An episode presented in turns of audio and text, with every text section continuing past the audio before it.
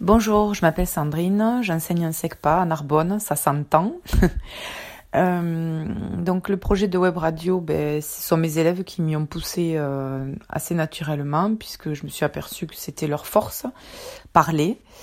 Euh, donc je m'appuie là-dessus pour construire des projets qui tournent à peu près toujours autour de la citoyenneté parce qu'on est quand même euh, dans les dernières années de leur scolarité, donc euh, je pense que c'est essentiel pour eux de, de devenir citoyens.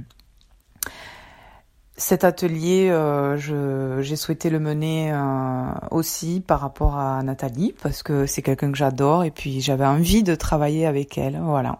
J'espère que vous passerez une bonne semaine avec nous.